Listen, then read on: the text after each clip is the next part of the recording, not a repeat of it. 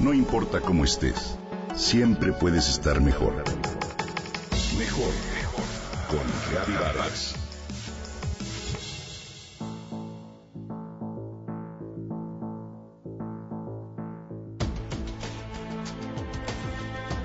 Imagina un lugar donde no haya coches, sin tránsito, sin congestión ambiental ni el molesto sonido del claxon que suena a cada instante.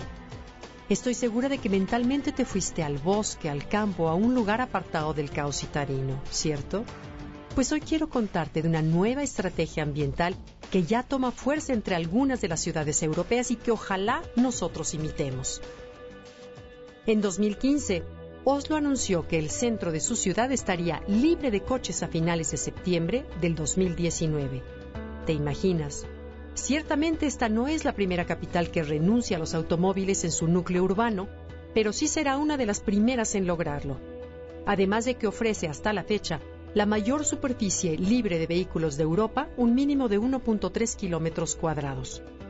Madrid podrá superar esta extensión en 2020, pues su ayuntamiento anunció que contempla la creación, a partir de este año, del área central cero emisiones con un perímetro de 2 kilómetros cuadrados.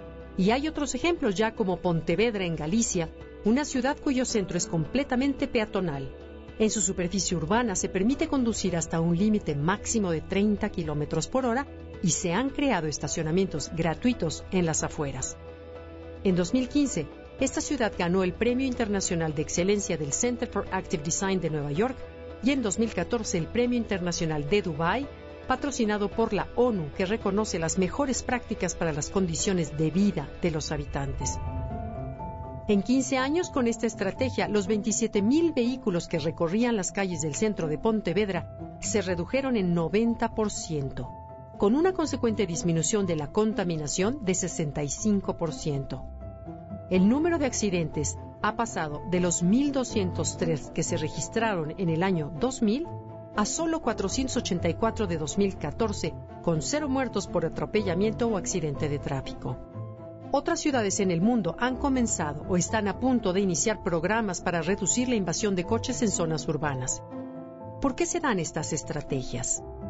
El objetivo es crear ciudades más verdes e inclusivas, tener más espacio para las personas y no una planificación urbana basada en los vehículos, explica Hannah Markunsen, delegada del desarrollo urbano.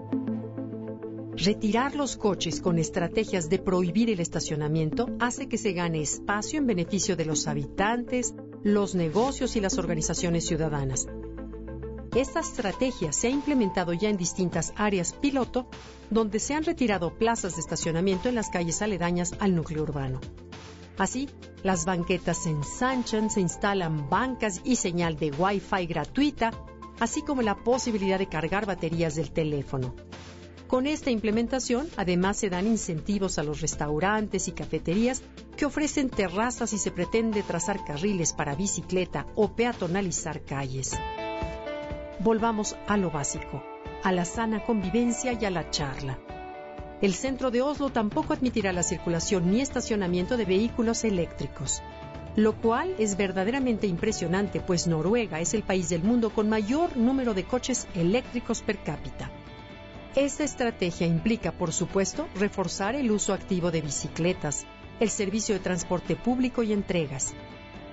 En definitiva, dice Peter Stordalen, un empresario hotelero, una ciudad verde es una ciudad próspera y segura donde la gente convive y sobre todo respira libremente.